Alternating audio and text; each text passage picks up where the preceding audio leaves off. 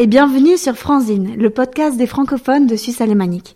Aujourd'hui se présente à vous Sandy Kaufmann, qu'on appelle aussi Sandy Milvolt, qui est Love Coach à Zurich et propose très bientôt un workshop gratuit. Les thèmes des relations dans l'expatriation seront aussi abordés, ainsi qu'une introduction à ses techniques, sa philosophie de thérapie. Bonjour Sandy Bonjour Jenny, merci pour l'invitation. Merci à toi et merci de ta compréhension pour toutes les épreuves techniques qu'on a passées. Comme je l'ai mentionné, tu es Love Coach, conseillère en relations amoureuses. Et merci de m'avoir contacté et de t'ouvrir à ce partage. Je suis contente de te permettre de présenter ton travail et tes conseils à ce sujet. Ça reste un sujet phare pour tout un chacun. Ça rentre dans la volonté de Franzine de facilitation sociale, d'impacter la vie des expatriés de manière positive et de mettre en valeur les entrepreneurs de cette communauté francophone. Donc, est-ce que d'abord tu peux présenter ton parcours, tes origines et ta formation, ce qui t'a mené en Suisse? Oui, alors euh, ben je suis française, je suis née à Lyon. Et au moment en fait de faire mes études supérieures, donc après mon baccalauréat en mathématiques, donc rien à voir avec l'amour, on va dire. Quoique c'est aussi logique, les résultats en amour, comme les mathématiques.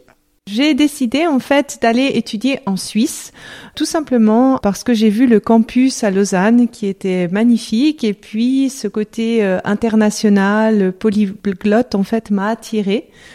J'ai commencé en fait, euh, je me suis expatriée comme ça euh, grâce à mes études. J'ai ensuite travaillé à Genève, donc après avoir fait HEC à Lausanne. Et euh, bah, la dernière expatriation que j'ai faite au sein de la Suisse, c'est après avoir euh, rencontré mon mari un week-end euh, de ski à Zermatt. On a fait les trajets pendant plus d'une année et c'est moi qui ai fait le pas de venir à Zurich et maintenant j'habite Zurich depuis environ dix ans. Et donc entre les différentes villes, Lausanne, Genève et Zurich, tu as senti des grands changements, des différences majeures? Oui, alors euh, bah déjà de passer de la France en, Suisse, le caractère peut-être spontané des, des contacts était déjà un peu différent, le côté un petit peu plus organisé, on va dire ça, et puis mais c'est aussi moi quelque chose que j'apprécie maintenant, on va dire ça comme ça. Et puis euh, après, ben, en allant à Zurich, on va dire que la distance euh, de sécurité entre les gens ou la distance où les gens se sentent euh, à l'aise était totalement différente. Et le fait de, parler un petit peu spontanément comme ça est, beaucoup moins spontané.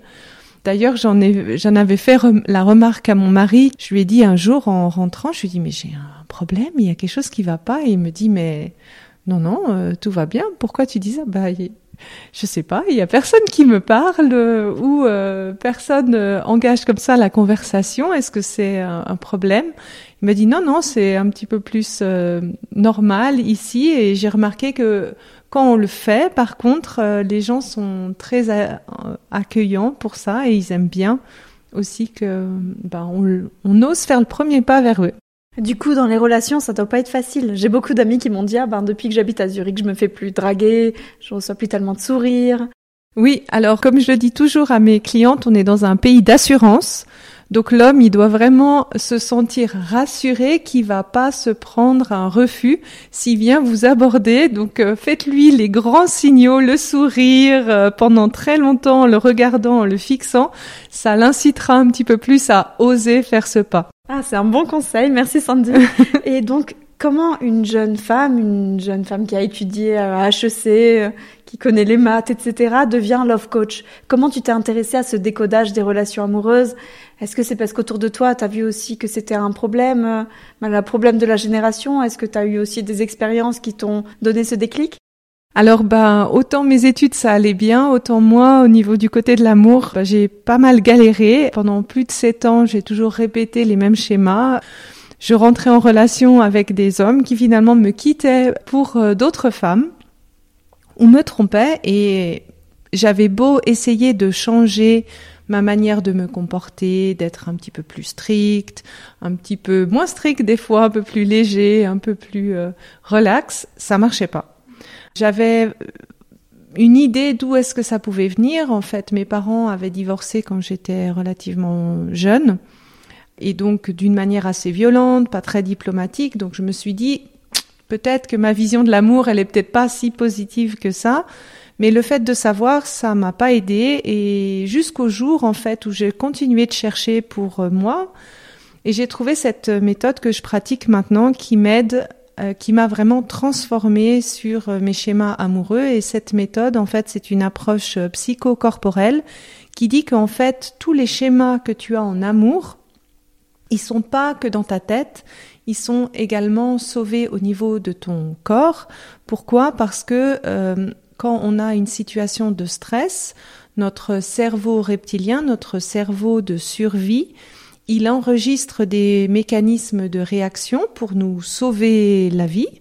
Et euh, cette base de données qu'il a, il délègue une partie de cette base de données au niveau des organes, au niveau du corps. Euh, c'est ce genre de réaction qui fait que des fois, quand on est en situation de stress, on se dit mais pourquoi je réagis comme ça alors que j'aurais aimé réagir plus posément ou dire autre chose ou pas être touché par la situation, c'est tout simplement que on a enregistré certains mécanismes en amour et c'est presque comme des automatismes inconscients. Donc entre ces automatismes qui créent nos codes et les normes de la société qui nous montrent dans les films, dans les médias, sur les magazines, ben, qu'il faut avoir tel et tel et tel critère pour pouvoir être aimable. Euh, donc toi, comment tu analyses ça? Est-ce qu'il y a du vrai quand même dans ce qu'on nous transmet, dans cette culture ambiante? Ou est-ce que euh, justement il faut déconstruire ça et euh, partir à la recherche de soi-même? Comment tu expliquerais ça? Oui, alors bah, souvent si on s'approprie une manière de faire qui est pas la sienne, c'est notamment quelque chose qui arrive souvent en termes de séduction. Bah, les magazines communiquent encore beaucoup l'importance du physique dans la séduction ou euh, quelle est la manière, on le voit dans les films, quelle est la manière de séduire qui marche, euh, rouge à lèvres, euh, talons aiguilles, etc. Et limite parfois des jeux comme si c'était un piège. Oui, ou, voilà, exactement. Un danger. Exactement. Alors que en fait, si on remplace le mot séduction ou on remplace l'amour par partage, bien les choses deviennent beaucoup plus simples. C'est tout simplement deux personnes qui doivent voir si elles sont compatibles telles qu'elles sont sans essayer de se cacher derrière des, euh, des jeux ou des images ou des modèles. Et c'est comme ça qu'on trouve la personne avec qui on va faire un bout de sa vie. Donc tu conseilles plus de se focaliser sur sa personnalité propre que sur son maquillage ou la, la hauteur de ses talons, l'image qu'on renvoie?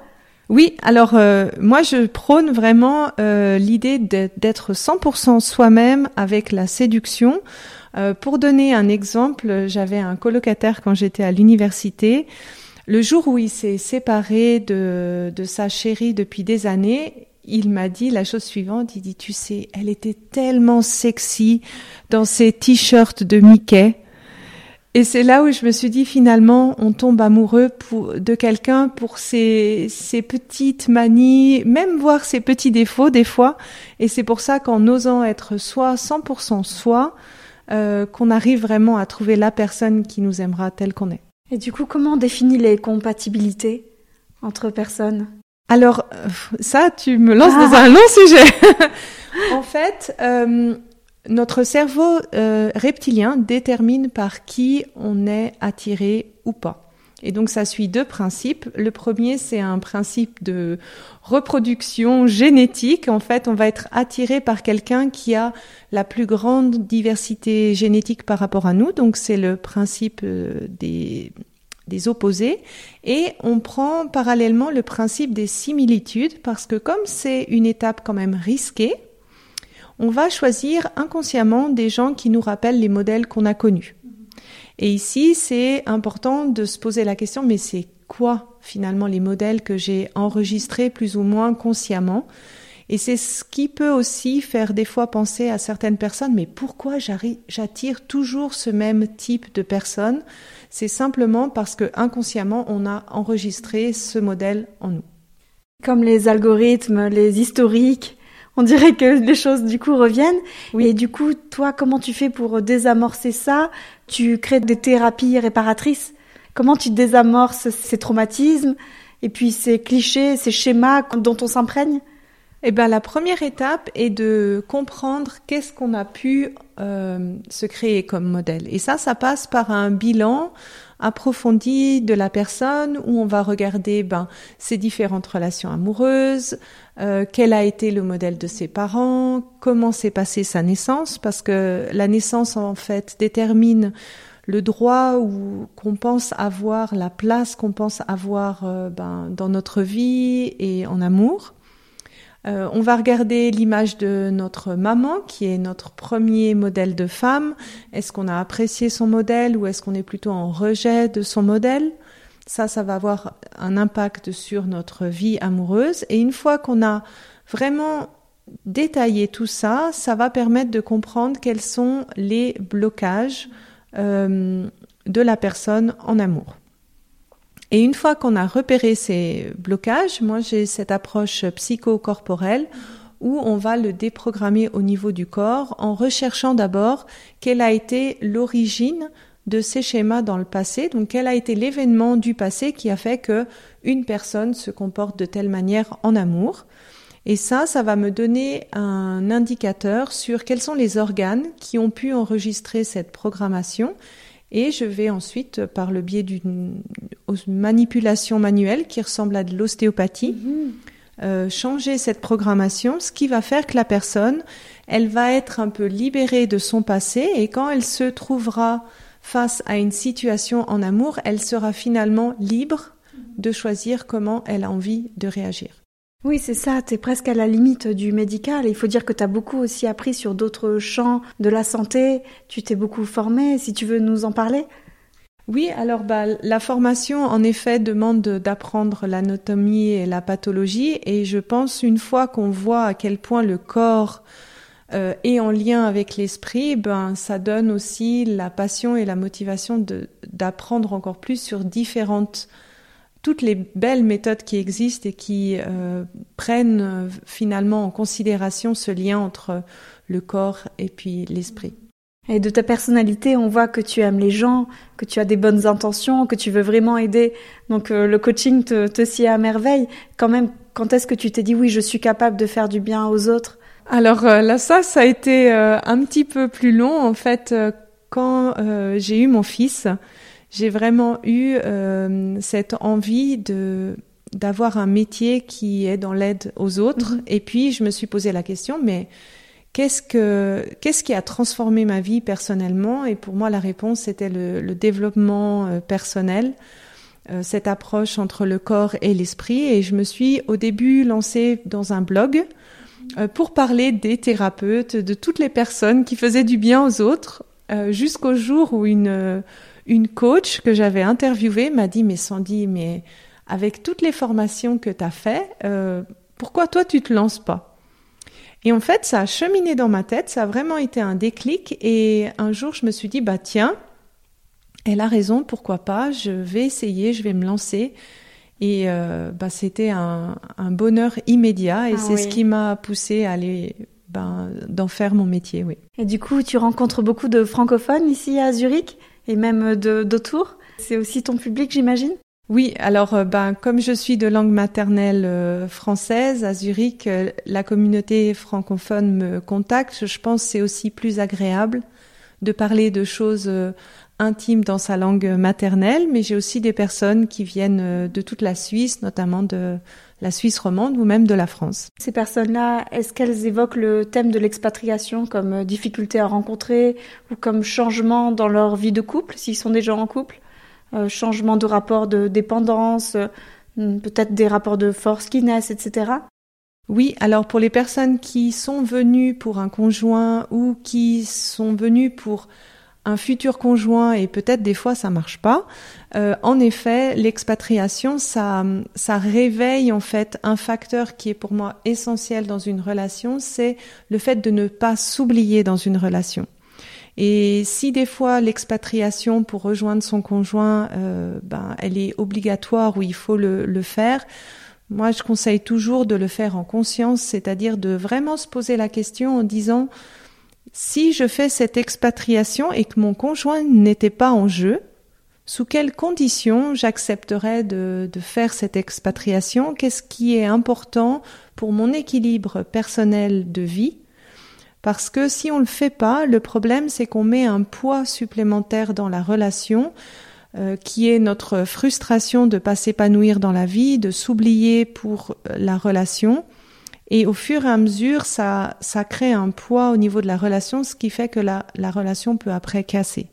Je crois que tu appelles ça la dette. Euh, la dette relationnelle, exactement. La dette relationnelle. On s'endette, en fait, on a tellement fait un, un surendettement de départ que bah, le remboursement doit être grand pour euh, qu'on se sente après en équilibre dans la relation. Oui, hein, c'est très intéressant.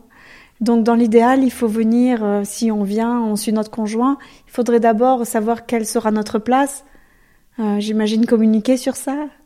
Oui, alors ici encore, le dialogue euh, à cœur ouvert, je pense, c'est ce qui aide le plus, c'est de se dire, ben voilà, ok, je te suis pour le travail, mais pour moi, pour que ce soit aussi une évolution positive, ben j'ai besoin de pouvoir euh, faire euh, aussi mon activité professionnelle ou de pouvoir me dédier à une passion qui me plaît ou euh, d'avoir du temps pour moi, pour euh, faire mon cercle d'amis, etc., etc. Et je pense qu'en discutant euh, avec son conjoint, on arrive à trouver une solution qui finalement est bien pour les deux. Très bien. en plus de cette difficulté, donc d'expatriation pour certains, et du fait que peut-être c'est plus facile de rencontrer des gens qui parlent la même langue qu'eux et qui se sentiraient plus de connivence. Ben, il y a la période aussi de la pandémie et on a vu pendant le confinement que on a entendu des témoignages de gens célibataires qui disaient c'est encore plus dur de rencontrer. Est-ce que toi, tu aurais quelques conseils pour ces personnes-là qui veulent rencontrer du monde? Euh, Oui, voilà, encore en ce moment, ça va peut-être durer encore quelques mois. On n'espère pas trop longtemps, donc euh, quand même rester actif dans cette recherche d'épanouissement à deux. Oui, alors ben déjà le premier conseil, c'est de pas désespérer avec les sites de rencontres. Je sais que souvent les sites de rencontres ont un a priori négatif, euh, mais une étude par exemple de l'UNICH qui date de 2019 a montré que les gens qui s'inscrivent sur les sites de rencontres, ils souhaitent vraiment avoir une relation sérieuse et je pense que cette pandémie, elle aide aussi un petit peu dans ce sens parce que les gens avec euh, moins d'animation extérieure, ils ont peut-être réalisé quelles étaient les choses les plus importantes euh, dans leur vie. Et les moyens de se rencontrer à l'extérieur, c'est encore possible. Euh, alors peut-être pas aujourd'hui, mais de faire une marche, il neige, oui, à l'extérieur avec un café à l'emporter. Il y a aussi ce qu'on appelle les fox trails. Il y a des jeux de piste qu'on peut faire pour découvrir différentes villes en Suisse. Euh, il y a des possibilités si on les cherche et puis euh, je trouve qu'un petit peu de contrainte, eh ben ça pousse euh, la motivation, donc ça aide à voir que l'autre est vraiment motivé de, de, se voir et ça pousse aussi à l'imagination et à la créativité. Euh, je vois aussi des, des personnes que j'accompagne, elles ont organisé des pique-niques dehors avec du champagne, des visites de street art, donc il y a vraiment encore des choses qu'on peut faire. Euh, et c'est aussi sympa de se laisser courtiser, d'aller doucement dans le début d'une relation. On crée son histoire. Ouais, quand j'étais jeune fille, on me disait euh, n'attends pas que le prince charmant toque à ta porte. Tu es obligé d'y aller, de sortir à un moment donné de chez toi. Exactement. et te laisser te charmer aussi. je vois que je vois tes publications sur les réseaux donc j'adore le design déjà, les couleurs. Euh, et puis c'est super sympa parce que tu partages beaucoup de contenu très souvent. Et là, tu partages un workshop gratuit le 1er février. Est-ce que tu peux un peu nous en parler? En quoi ça consiste? Bah oui, euh, donc dans ce workshop, je vais parler de, pour moi, des quatre facteurs qui font qu'une relation euh, marche. et c'est un, un, workshop interactif, donc chaque jour, les participants vont recevoir des questions, vont pouvoir me répondre je vais intervenir également en direct pour interagir avec les gens. C'est le but, c'est que la personne, elle rentre dans ce qu'on appelle ce processus de coaching, qu'elle se pose les bonnes questions et qu'elle en apprenne peut-être un petit peu plus sur ces mécanismes de réaction en amour qui peuvent lui donner peut-être des résultats qu'elle n'aime pas. Et si elle, elle en prend conscience, elle peut aussi commencer et amorcer les premiers changements. Très bien, donc on s'inscrit sur ta page Facebook. Oui, je mettrai le lien dans la bio. Alors j'ai un lien, il suffit de s'inscrire, comme ça la personne reçoit automatiquement les, les emails et puis elle aura tous les liens où elle peut me voir en, en live et où je vais interagir. Donc j'imagine que ça aussi, ça peut aider dans un processus de rencontre, Oui. au moins d'être prêt avant de rencontrer. Donc on peut utiliser euh, cette période pour apprendre plein de nouvelles choses.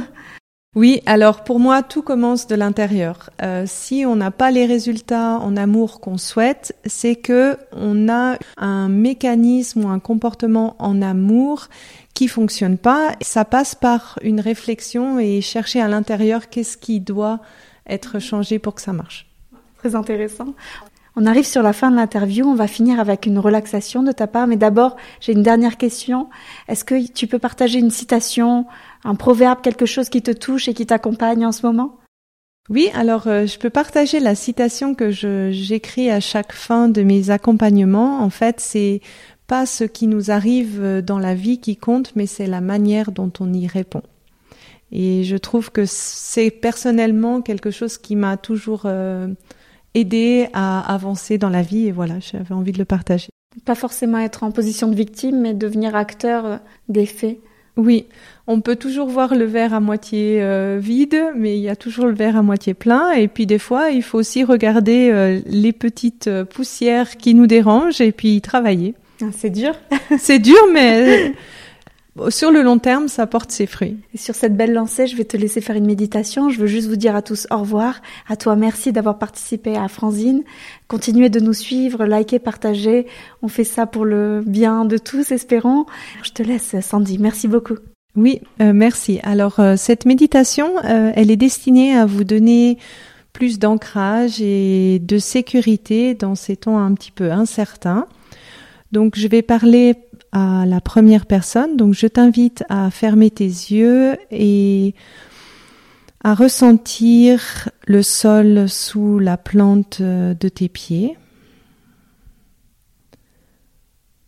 Ressens également ton dos qui est peut-être euh, appuyé sur une chaise et connecte-toi à ta respiration.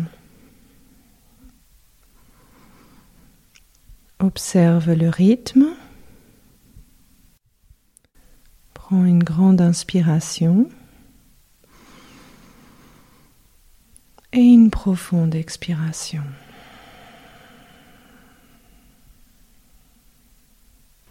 Et je t'invite maintenant à te connecter à ta force euh, naturelle, à cette stabilité, cet ancrage que tu as en toi, en te focalisant sur ton nombril, plus exactement 2 cm en dessous de ton nombril. Tu peux y placer une main si tu le souhaites. Et respire profondément dans cette énergie que tu peux imaginer par une lumière rouge orangée. Une force douce et stable.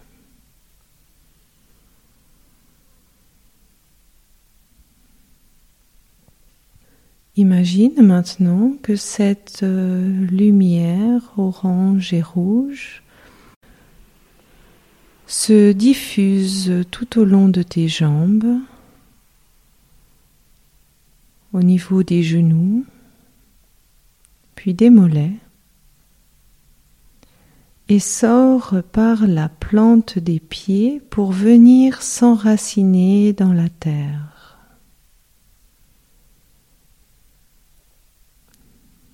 Laisse cette énergie s'ancrer dans la terre pour aller jusqu'aux profondeurs de la terre au niveau du magma et ressens cette profonde connexion à la terre.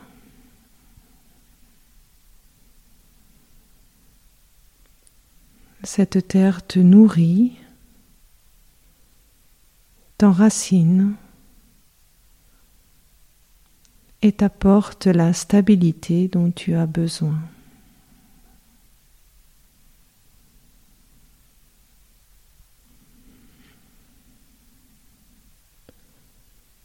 Ressens cette énergie qui circule entre ton nombril et le centre de la Terre.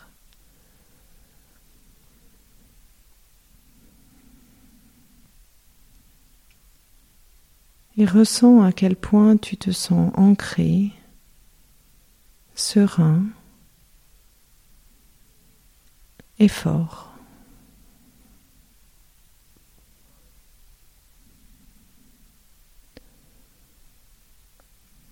Laisse l'énergie de la terre te nourrir et t'ancrer encore plus.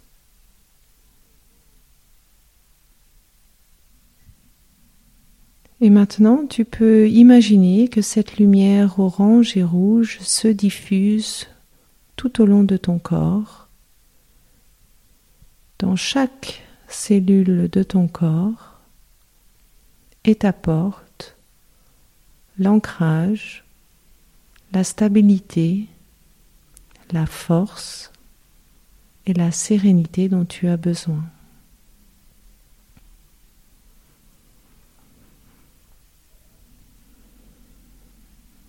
Ressens cette énergie grandir, l'intensité de cette couleur grandir.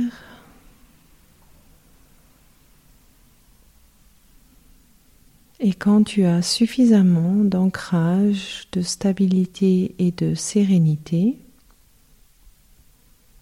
tu peux ouvrir les yeux.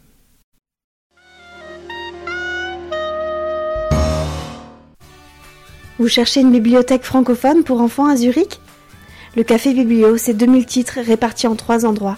À Leimbach, chez Salomé Baranov, chez Mamie, l'épicerie francophone, dans le centre de Zurich, ainsi que à Adlisville, à l'atelier créatif de Hélène Tipmer, avec possibilité de click and collect. Bonne lecture